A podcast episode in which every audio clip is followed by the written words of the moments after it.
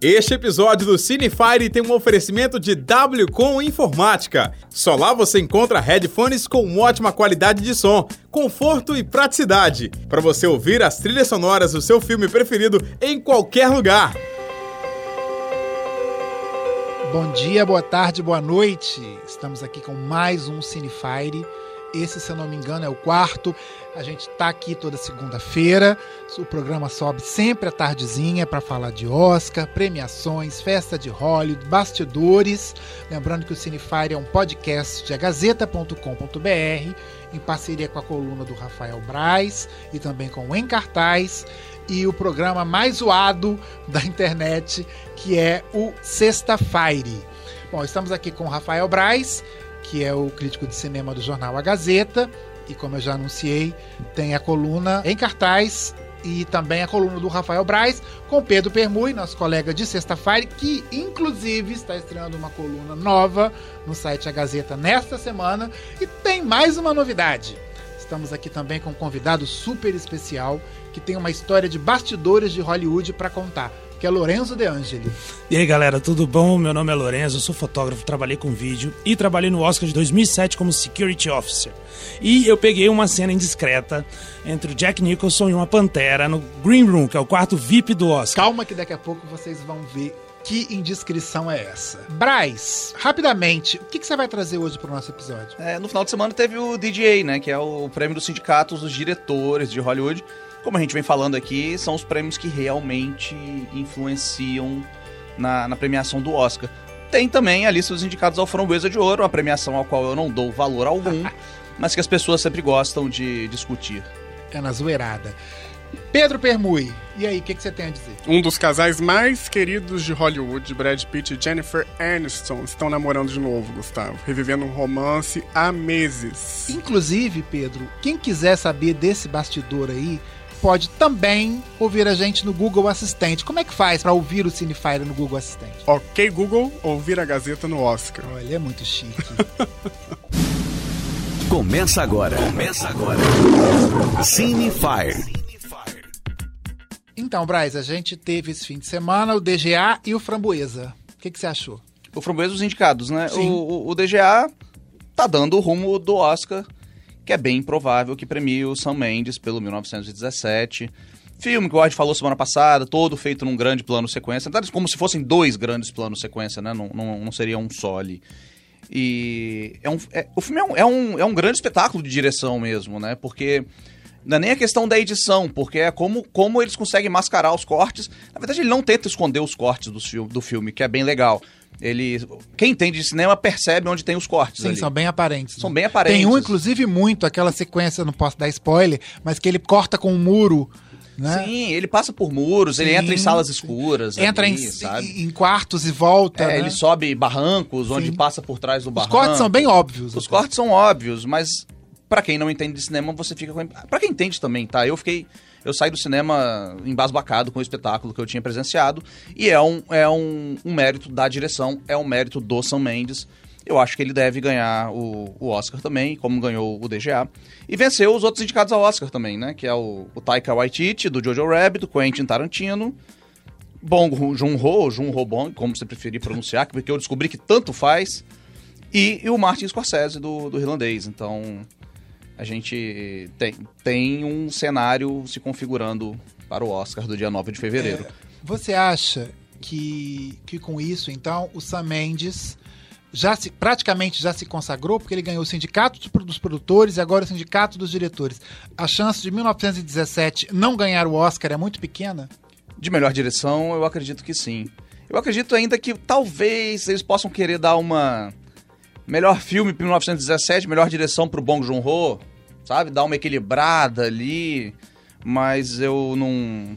Eu tô achando que vai dar 1917 em praticamente tudo. Então, Braz, vale lembrar que o Sindicato dos Diretores de Hollywood tem uma categoria muito legal que, que é para diretores iniciantes, né? Promessas do, do cinema americano e do cinema mundial, né? Que é muito legal, que esse ano teve três mulheres entre as indicadas. Em contrapartida ao prêmio principal, que não, não teve, teve mulher nenhuma. Mulher, né? É, você não acha que foi uma coisa, uma questão meio assim, perdão, as mulheres são boas e têm valor? Ah, eu sempre acho que é tudo, que é tudo pensado milimetricamente. Ah, como não temos mulheres? Temos mulheres aqui de três de cinco indicados a melhor primeiro filme, né, mulheres, mas enfim. Essa é, categoria já teve um brasileiro indicado, Fernando Coimbra, por O Lobo Atrás da Porta, que é um grande filme, foi um grande trabalho. E quem ganhou foi Alma Al-Halal, Al-Halel. Alma Rael. Rael, do filme Honey Boy. O, o Honey Boy é uma cinebiografia de Shia LaBeouf, uma livre cinebiografia, falando de todos os problemas e de todas as dores e dilemas de ser um ator precoce em Hollywood. É um filme muito pesado, muito difícil de se assistir e ele vai estrear no Brasil. Mas você comentou que você gosta muito também do, do filme senegalês da Mathieu Diop, que estava Adoro o Atlantique, que tá, tá inclusive na Netflix, né? Está Quem quiser Netflix. conferir é só chegar lá pra, pra conferir. É, acho maravilhoso, acho leve, acho divertido, acho bonito, assim, acho bem bacana o filme. E tá na Netflix, né? Então é, as pessoas podem assistir com mais facilidade, sem. Eu, inclusive, esperava a vitória da Mathieu Diop nessa categoria. É, não sei, é, como eu falei, eu não assistia todos os filmes, né? Então é, fica difícil opinar. Eu só gostei, um- fazendo um, um parênteses, a direção de série dramática que a, Nicole Cassell ganhou por um episódio do Watchmen, que é a série é brilhante e um dos episódios mais esquisitos da série, ela dirigiu e ganhou o prêmio, então fiquei bem feliz por O isso Ótimo também. ganhou muitos prêmios esse ano nessa temporada, né? É, e coincidentemente não foi indicado ao Globo de Ouro aquele prêmio que eu, pra qual eu não dou importância alguma. E o Framboesa, que é o de não dar contrário. importância. né, Framboesa, que é o contrário. É o contrário, não, é horroroso. Eu acho, eu acho, eu acho o Framboesa de Ouro um prêmio muito cruel, tá? Eu acho, eu não acho legal, eu acho uma coisa. Todos nós aqui podemos votar no Framboesa de Ouro, se quisermos. Você se inscreve, paga e você pode votar no Framboesa. As indicações eram meio esperadas ali, né? Porque tinha, vamos lá, tinha o Rambo, o- o- até o fim, esse último Rambo, que não é um filme tão não, ruim. não é ruim. Eu acho o discurso dele muito perigoso. Todos os mexicanos do filme são putas, é, traficantes e bandidos É uma xenofobia muito uma grande. xenofobia no muito filme. grande, que casa muito com o discurso do governo Trump.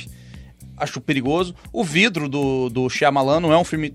Não é um Também filme bom, é mas também não é um tão filme ruim tão pra ruim estar assim. nessa lista. Então, é, eu acho um prêmio bem, meio cruel, meio pra aparecer mesmo, sabe? E eu não, não dou... Tento não dar tanta... Mas tem um filme que merece estar nessa lista, que se chama Cats, uma das maiores vergonhas do cinema É, eu acho é 2019. constrangedor. Eu escrevi, Constrangedor. eu escrevi isso na minha coluna, quem quiser pode procurar lá no, em A Gazeta. É, eu acho constrangedor. Eu acho esse novo Cats constrangedor, acho horroroso. Tem outros filmes também. Pior filme tá o, o Godzilla, Rei dos Monstros, que é um horror. Um funeral Hell- em família. E Hellboy, que é uma coisa terrível. Esse Hellboy o que, é que eles fizeram completamente desnecessário. Eu gosto dos Hellboys do. O Lourenço já falou que não gosta dos Hellboy do, do Guilherme Del Toro, eu gosto. É, mas esse novo é bem ruim. Tem o Fanático também, que é um filme com o John Travolta que é medonho. Muito ruim, Muito ruim. muito ruim. Lembrando que esse prêmio é muito zoado. Se não me engano, se não me falha a memória, tem uma atriz que venceu o Oscar e o Framboesa de Ouro no, No mesmo, mesmo ano, ano. que é a Sandra Sandra Bullock. Bullock. E foi pegar. E foi, ela, ela foi receber em Ela- 2010. Ela foi retirar o prêmio. Ninguém, ninguém vai pegar o prêmio Ninguém- do. Quase ninguém, né? Tem que ser muito zoado. É, mas como ela tava indicada ao Oscar também, né? Pois é. Vai lá e dá um tapa na cara dos caras, os Ela, babacas. ela ainda, ganhou o né? Framboesa de Pior Atriz por uma louca paixão, né? Uma maluca paixão, acho que aqui no Brasil foi esse título. E, e Framboesa de Pior Atriz. E ganhou o Oscar de, Pelo sonho de possível. melhor atriz por um sonho possível. Então, dá, viu, viu, Pedro? Tá fazendo. Dá pra ser ruim e bom ao mesmo Eu tempo. iria nos dois buscar o prêmio. E por falar que Pedro já entrou, ah, antes um detalhe. Cês- eu sei que vocês não estão sentindo falta de Eric, porque Eric não faz falta. Mas Eric já tirou férias, já tá indo pra Los Angeles, tá vendo todos os filmes do Oscar em loco. A gente espera que ele assista, espera que ele dê os palpites dele. Pedro só volta em março, graças a Deus. Pedro, Pedro tá aqui. Não, eu- Desculpa, eu tô aqui. Valeu. Eric só volta em março, graças a Deus. E Pedro Permui, qual o seu destaque de hoje? Já falou que é o casal Bombshell, bombástico, que voltou. É, Hollywood tava em, em êxtase desde o início do ano, porque se falava da volta dos dois, e o The Sun, aquele tabloide, perdão, famoso, confirmou que os dois realmente tiveram pelo menos cinco encontros antes do SEG, e que no SEG eles já estavam juntos, é, é, consagradamente. E aí por isso que teve tanto aquele encontro, e eles rindo um pro outro, eles fotografados juntos, ele parando pra assistir o discurso dela. Então e uma amiga... foi teatro. Basicamente, tipo Lady Gaga e Bradley Cooper em Nasce uma Estrela. É, os dois já teriam se visto essas cinco vezes. Uma, tri, uma, uma amiga da atriz, de Jennifer, falou que ela nunca deixou de amar Brad Pitt, mesmo quando ele teve com a Angelina Jolie, mesmo depois de todo aquele escândalo de traição ou não, que né, ainda segue num- numa incógnita. E que os dois nunca tiveram tão felizes como estão agora juntos de novo, em Shallow Now. E vamos ver os próximos capítulos. E você acha que vai render essa liga? assim? Enquanto ele não, não atrai novamente? Ah, eu vai acho que. eu acho que se eles decidiram voltar depois de tanto tempo, eles já estavam divorciados há 15 anos.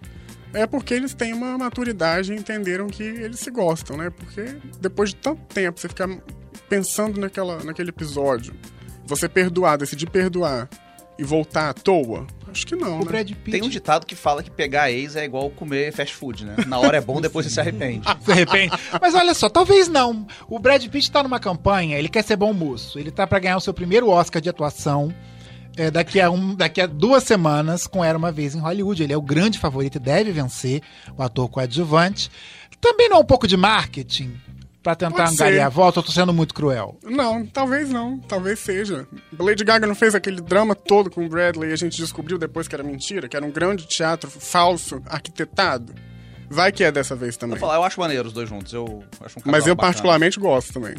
Acho legal. Acho que os dois são Eu bem acho que ele tem bonitos. uma... A vibe dele combina mais com a Jennifer Aniston do que com a Angelina Jolie. A Angelina é muito intensa, né? Ela é muito séria. É. A Jennifer Aniston acho que é Ela mais... é muito pesada. Angelina. brincalhona. Mais Califórnia. É, a? Angelina é muito pesada. É. Pode bater que ela é francesa? Gente, Pode Bater que ela é francesa é um filme de comédia. Procura aí. Já que a gente tá no- na vibe do Google, dá uma ok Google, Pode Bater que ela é francesa. É uma comédia muito legal. Mas vamos pro nosso convidado, o Lorenzo. Lorenzo, fala aí das confusões que você já teve no Oscar de 2007, você que trabalhou lá com todos os astros de Hollywood. Gente, foi uma loucura trabalhar nesse Oscar, porque eu me deram, de certa forma, até uma autonomia pra decidir quem entrava ou não no, no Green Room. Aí eu ficava bem assim, gente, tinha um, um agente do FBI do meu lado, uma produtora do outro, e eu falava assim, se eu, se eu reconheço, deixa entrar. Era essa. Mas como assim? Eu, eu, eu ficava na porta do Green Room, tipo. Você não reconheceu alguém, tipo Não, assim, lógico, oi, todos." sou Nicole Kidman. Não, essa é maravilhosa, linda. E magrinha tá muito magra ela. Assim, você, você olha, assim, é um palito. Mas é linda. Quem, quem não é tão magrinha é a Kate Winslet, que ela tem uns bracinhos assim, mas é assim, uma mulher mais, mais normal, vamos botar assim. Não gorda, pelo amor de Deus. Ela é maravilhosa. João maravilhosa, talvez eu acho minha atriz favorita. Mas, Lorenzo, me fala então das tretas do Green Room. O que, que você viu lá que te chamou a atenção? Confusão, gritaria? Então, o Green Room é um quarto que é construído na saída do, do, do- do- a saída da direita, né? Onde eles saem com o Oscar. E você pode entrar, tem birita caríssima, uma vodka chiquérrima, que o Pedro É, pode falar não qualquer. desvaloriza o negócio. Deve ser um negócio chique, né? Muito, muito mesmo. Cameron Dias não, não tirava o copo da mão, aquele de martini. E as pessoas podem ficar lá dentro vendo o Oscar e passando ali na frente. Por isso que quando eu falo, quando eu, eu podia deixar a gente entrar, que tem um quartinho onde fica as TVs e tal, e fica os famosos, é tudo é, lá dentro. E, e muita gente fica passando na porta também. Tipo, é, produtores, diretores e tal. E poucas pessoas podem entrar, nem todo mundo pode entrar. E me fala das confusões. O que, que você viu? Parece que Kate Winslet te pediu um cigarro. Como é Kate que- Winslet me pediu um cigarro e eu não fumo. Então eu cheguei pra um amigo meu e falei, cara, me dá um cigarro agora. Aí botei, dei o cigarro pra ela, ela mandou um beijinho, um tchauzinho. Fiquei, derreti completamente quando eu vi isso. Eu não teria a menor maturidade pra trabalhar num lugar desse. Podia tirar foto, Nunca, selfie. nunca. O, o agente do FBI te, te revistavam na entrada, era detector de metais, revista. A gente tava trabalhando, imagina, se eu, se eu, sei lá, alguém resolve fazer alguma coisa errada ali. Ele podia fumar lá dentro? Podia, podia. Tinha uma área meio que lá atrás, é, tipo, o Green Room fica muito perto da, da entrada das docas, onde entram aquelas. É, é, Equipamentos, é, cenários, cenários né? Trabalhadores mesmo. ali. Então ali, ali fora todo mundo ficava fumando. E muita gente nem saía dali, sabe? Os, os- mais chiques, assim, o Jack Nicholson, a Cameron Diaz, a própria Kate Winslet não saía dali. Ficavam ali fumando, trocando ideia, tomando ce- cerveja não, né? A vodka chiquérrima deles. e e ne- nem viram, assim, direito à cerimônia lá dentro. Porque a gente acaba não tendo muita ideia do que acontece lá.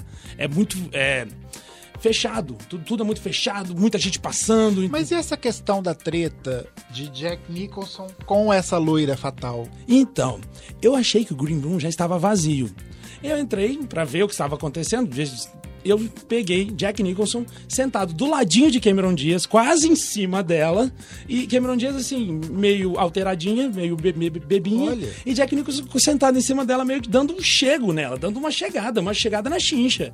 Eu vi aí, eu olhei, virei e fui embora. Você já pensou um celular lá dentro? Que Pois que é, não fa- Fazia miséria. exatamente. Fazia uma miséria. E o Jack Nicholson depois veio falar comigo.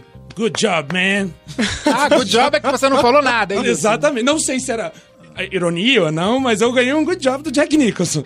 E me diz uma coisa, você é o único ser humano na Terra que conversou com Beyoncé e não sabia quem era? Me conta a sua Gente, história. mas é uma doideira. Porque a Beyoncé, ela quando aparece toda produzida, ela tem um cabelo maravilhoso. Ela tava com uma roupa normal, uma calça jeans bem brasileira, vamos botar assim, ensaiando com a Jennifer Hudson do lado. Eu estava passando, porque eu era o Firewatch, que tinha que andar pelo teatro procurando qualquer tipo de foco de fogo, era minha obrigação. E ela, eu passei pelo, pelo palco e vi ela lá. Falei, nossa, quem é essa mulher? Aí eu, depois eu fui ver a Beyoncé, gente boníssima. Eu dei boa tarde, falei como é que tava o dia, assim. Ela falou, boa tarde, tudo bom? Tipo, muito carinhosa ela é, muito, muito tranquila, muito pé no chão. Não, é, não, não tem cara de ser uma estrela que não, não, inacessível. A pergunta que tá todo mundo querendo fazer aqui Ah. e ninguém fez, hein? Você ganhou pra trabalhar no Oscar? Ganhei! Olha! E ganhei bem, tá? É. O que que acontece? Lá você, a gente tira um cartão de security e você pode trabalhar em eventos. E como a gente era brasileiro, a... Tinha mais é, pessoas? Sim, tinha, Tinha um grupo com você? Sim, Exatamente. Nós éramos vários brasileiros. O que aconteceu foi que eu fiz uma amizade muito boa com a Beck, que era a nossa supervisora. Então a Beck colocou a gente pra ficar no, no- no melhor lugar do Oscar, que é o Green Room. Porque o tapete vermelho as pessoas só passam. Tem aquela galera também que fica, fica sentando nos lugares, né? Tipo, o famoso, seat é, o famoso levanta pra ir na Green Room lá. Aí, o DiCaprio exatamente. levanta pra ir no Green Room, alguém tem que chegar e sentar no lugar dele para que Exatamente. quando passar a câmera não pareça vazio. Porque o Oscar não pode ficar vazio, né? Exatamente, exato. E eles ficam ali conversando com a gente enquanto eles não estão sentados. Tanto que você, por exemplo, a Kate Winslet apareceu na transmissão uma vez só. Todo o resto do tempo ela ficou lá atrás. Eles aparecem naquele discurso inicial ali, né? Isso, tem que é quem mostra. Na abertura. E depois você tal. vê que eles não aparecem mais. Se você olhar nos planos abertos, você vê que eles não estão mais lá. Tipo, esses mais famosos, assim. Se não estiver indicado, provavelmente. Né? É, exatamente, exatamente. Por exemplo, E é o- verdade, por exemplo, só te interrompendo, que os possíveis vencedores são botados mais na frente? Sim, sim, sim. Os indicados ficam, né? Os indicados ficam na frente. Ainda mais pelas categorias de ator. Sim. Talvez um diretor assim desconhecido fique um pouco mais atrás, mas todos os indicados ficam na frente. E é uma coisa interessante que os lugares deles já estão marcados. Então, quando você anda pelo Oscar, quando você an- antes da, da cerimônia, você vê lá uma placa, Leonardo DiCaprio. Tipo, você entendeu? É, esqueci o nome dela agora, mas Kate Winslet, né, no caso. A Nicole Kidman, que tá sempre com o marido dela, que é um, um rockstar. E tá, É um country star. É, né? um country star. É um, um, um country. E aí tem lá, assim, que é, é, Nicole Kidman, um cartaz grande, porque eles fazem muito ensaio. Então, por exemplo, assim, às vezes tem que mostrar a reação do Leonardo DiCaprio. Só corta pra aquele cartaz. Ah, ele vai estar lá no dia. Ensaio né? de câmera até, né? Exatamente, É- muito ensaio de câmera. É Keith Urban o nome do marido Kate dela. Urban. Olha. Ele é um... É, um, é, um, É ele é a verdade. grande estrela do country americano, né? A gente não tem esse costume de consumir tanto. É verdade. É verdade que você foi o primeiro ser humano que viu Martin Scorsese com seu primeiro e único Oscar a entrar no Green Room. Nossa, esse momento eu quase desmaiei, que foi tão lindo. Ele ganhou o Oscar, a gente não, não sabia, né? Porque a gente não ouve o que tá acontecendo lá dentro. Sai ele lá de dentro com o Oscar na mão, junto com Jorge Lucas, o Francis Ford Coppola e o Steven Spielberg. E trocando ideia, que fazendo. É, conversando. bom, é, pra mim é, o- é o quarteto ali, né? Sim. Pra, pra quem estiver ouvindo, tem um livro que é maravilhoso sobre essa galera, que é como a geração sexo, drogas rock and roll mudou Hollywood. Olha. Que pega essa galera do final dos anos 60, o início dos anos 70 ali, como eles vieram e ficou influenciados por cultura japonesa, cultura europeia, inseriram isso dentro do, do cinema americano e salvaram a, a indústria de cinema. Então pega essa galera toda, mais Brian De Palma, e tem Uhum. outros cineastas ali no meio também, mas é justamente essa galera que você viu ali, tipo, Não. é a galera que eu cresci vendo na televisão e tal. Peter Bogdanovich, né, que foi meio é. foi meio massacrado, né? Faliu a United Artists, mas ele é desse room, né? Ele é, tem, dessa tem galera. essa galera ali, mas é, imagino a ver esse povo chegando. Foi muito emocionante, porque, é, sabe aquela história? São gente como a gente? São mesmo, gente. O, o Spielberg é tímido. Você vê que ele é tímido, ele não tem essa personalidade expansiva, que muitos atores são menos tímidos porque gostam, tipo, de estar na frente da câmera e tal. Mas o, o Spielberg não, ele é super tímido, super na dele. E ainda fez um comentário muito legal com o, o Jorge Lucas, que foi assim, ó, 3 horas e 20, né, tá bom, pra essa cerimônia tá bom do tamanho. Vai ser tipo o tamanho do meu próximo filme. Aí o Jorge Lucas, no seu próximo filme você trabalha pra mim que é o próximo filme dele foi o Indiana Jones. A quarta. O Caveira quarto de Indiana. Jones. Exatamente. Que é um filme o odiado do que eu não acho tão ruim assim. Eu gosto acho também. ok. Eu gosto também. Eu gosto do, do Harrison Ford. Antes de chegar ao fim do nosso bate-papo, Lorenzo, você viu a maioria dos indicados. Quem você aposta para vencer o Oscar? O que, que você mais gostou? Olha, eu acho que direção ninguém vai tirar o do Sam Mendes, não tem como. E ele pode ganhar de melhor filme, mas eu ainda estou confuso. Porque eu queria muito que o Joker ganhasse, não vou negar. Eu acho o filme muito incrível, mas eu acho que a academia não vai dar pela, pela como o filme é controverso. Então vai ficar entre o, o 1917 e o Era uma Vez em Hollywood, na minha É, a minha opinião. aposta é essa também. Apesar de eu querer que qualquer um ganhe, menos o Coringa. É, o Coringa não, é- vai ganhar. Não Vai vai, ganhar eu acho, ator. eu acho um filme.